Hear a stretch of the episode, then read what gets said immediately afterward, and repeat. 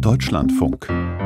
Sprechstunde ein gestörtes Essverhalten ist noch keine Essstörung, aber die Sorge ist, dass Kinder oder Jugendliche mit einem gestörten Essverhalten anfälliger sind für eine Essstörung, also für Magersucht etwa, Bulimie oder Binge-Eating.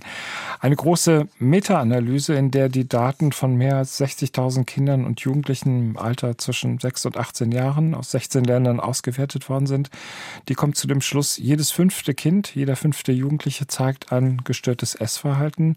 Besonders häufig sind Mädchen betroffen. Frau Professor Franziska Geiser ist ärztliche Direktorin der Klinik für psychosomatische Medizin und Psychotherapie am Universitätsklinikum in Bonn. Schönen guten Morgen, Frau Professor Geiser. Guten Morgen, Herr Winkelheide. Was heißt gestörtes Essverhalten?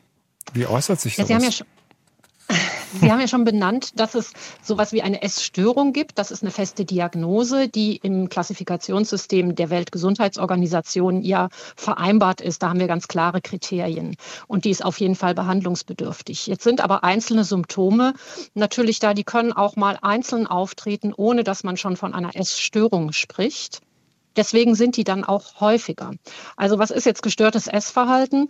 Das ist ein verändertes Verhältnis im Vergleich zum Normalen, wobei das Normale natürlich ein breites Spektrum hat, in Bezug zum Essen, aber auch zum Körper. Und das betrifft sowohl das sichtbare Verhalten, also zum Beispiel, dass Kinder oder Jugendliche nicht nur einmal eine Diät machen, sondern andauernd oder wiederholt, dass sie sehr stark abnehmen, dass eben Essanfälle auftreten, also dass sie zu viel, zu schnell mit Kontrollverlust essen, dass sie erbrechen, oder dass sie übermäßig Sport treiben mit dem Ziel, Kalorien zu verbrennen. Und gleichzeitig geht es aber auch um Gefühle und Gedanken, dass zum Beispiel die Gedanken immer nur noch ums Essen kreisen. Also ich sage immer, das klaut dann unheimlich viel an Lebenszeit, weil die Kinder oder Jugendlichen, später auch als Erwachsene oft, eben nur noch an Essen und Gewicht denken und damit ganz viel Zeit verbringen ähm, dass ganz schlechte Gefühle auftreten, wenn das Gefühl ist, ein bisschen zu viel gegessen zu haben oder auch, dass man der Überzeugung ist, zu dick zu sein, obwohl andere das gar nicht so sehen. Mhm.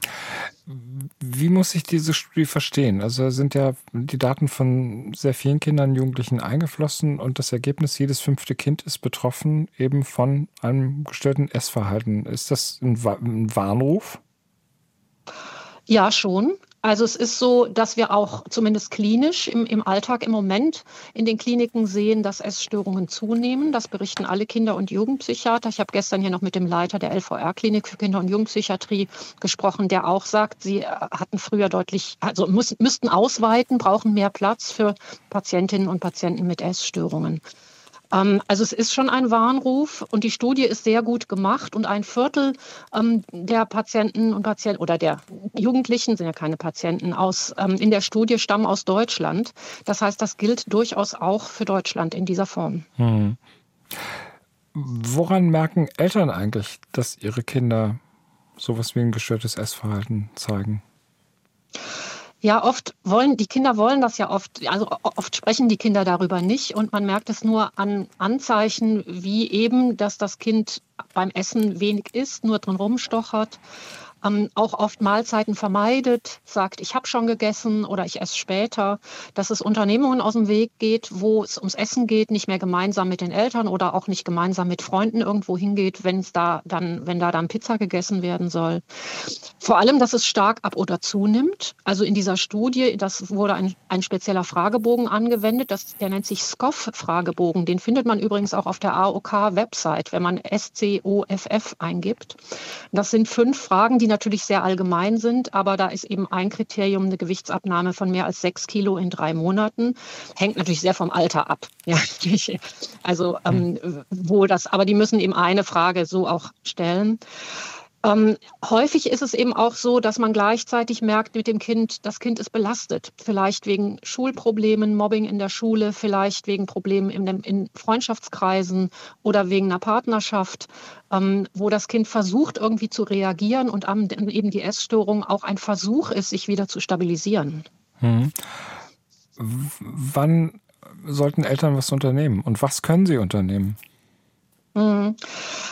Also das Erste ist, wenn ich, wenn, wenn ich den Eindruck habe, mein Kind hat ein verändertes Essverhalten, dann ist immer gut, einfach erstmal nachzufragen. Wenn das Kind verkündet, ich mache jetzt Diät, dann ist das noch kein Alarmsymptom, denn also ähm, es gibt eine Untersuchung, die sind, das sind Daten von 2014, aber da waren 22 Prozent der Mädchen und 12 Prozent der Jungen zwischen 11 und 15 machen derzeit eine Diät und suchen Sie mal eine Frau heutzutage, die sagen kann, ich habe noch nie eine Diät gemacht. Ja?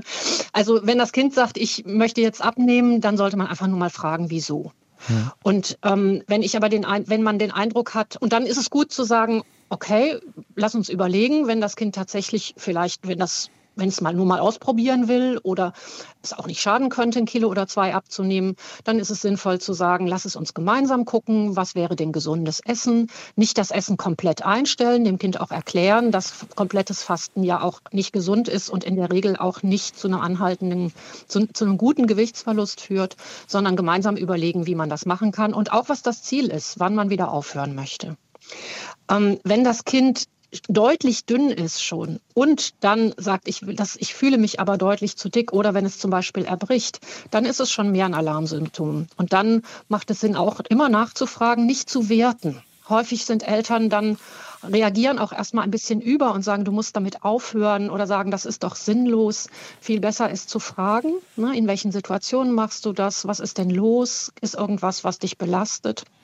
Und dann dem Kind auch zu sagen, ich mache mir Sorgen immer besser als du machst was falsch ist, ich mache mir Sorgen. Und dann ist es, kommt es ein bisschen drauf an, dann macht es Sinn, sich Hilfe zu suchen, vielleicht mit dem Kind abzusprechen, dass man mal mit dem Schulpsychologen spricht oder zu einer Erziehungsberatungsstelle gemeinsam geht und sagt, lass uns gemeinsam gucken, ob meine Sorgen übertrieben sind oder nicht. Aber es lohnt sich gegenzusteuern, oder? Es kommt darauf an, was Sie unter Gegensteuern meinen. Es lohnt sich Na, immer. Zuhören erstmal. genau, ja. genau. Also Kinder neigen dazu, wenn, wenn, wenn ein Kind oder ein Jugendlicher eine Essstörung hat, wird er oder sie nicht gerne drüber sprechen. Also es wird nicht so sein, dass das Kind kommt und sagt, ich habe ein Problem und ich versuche jetzt mich zu stabilisieren, indem ich faste und das macht mir gute Gefühle. Das ist dem Kind selbst ja oft auch gar nicht klar. Das heißt, es lohnt sich immer, es anzusprechen und zu versuchen, so viel wie möglich es zu verstehen. Und dann, wenn ich aber sage, ich kann das aber so nicht unterschreiben, ich bin nicht bereit, dem zuzugucken, wenn es dann massiver wird, dann auch zu sagen, also mir macht das Sorgen. Wie können wir denn wie, wie, können wir denn damit umgehen? Oder gibt es ein Ziel, wann du wieder damit aufhörst? Ansprechen lohnt sich immer. Und selbst, sich selbst Hilfe zu holen im Zweifel, mal bei Freundinnen, Freunden nachzufragen, wie ist das bei euren Kindern? Oder eben beim Kinderarzt auch mal nachzufragen, ist auch immer hilfreich. Professor Franziska Geiser, Sie ist ärztliche Direktorin der Klinik für psychosomatische Medizin und Psychotherapie am Universitätsklinikum in Bonn. Frau Geiser, herzlichen Dank für das Gespräch. Und schönen ja, ich Tag danke noch. Ihnen. Ja, ebenfalls.